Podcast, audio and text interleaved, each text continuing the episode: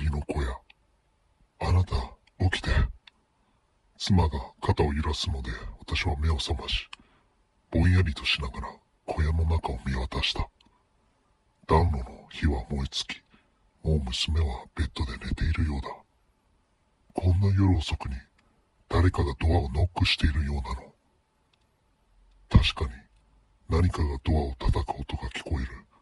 斧を掴んで立ち上がり、そっとドアを開けると、そこには10歳くらいの少年が立っていた。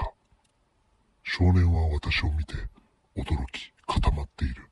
しかし、次の瞬間、男の子は森の中へ全力で駆け出した。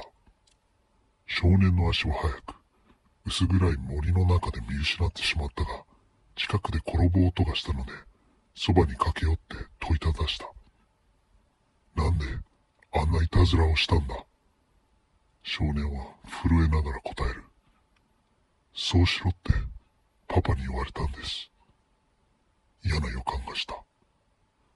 でもなぜそんなことを？おじさんを小屋から追い出すためだって。私は妻と娘のいる小屋へ走った。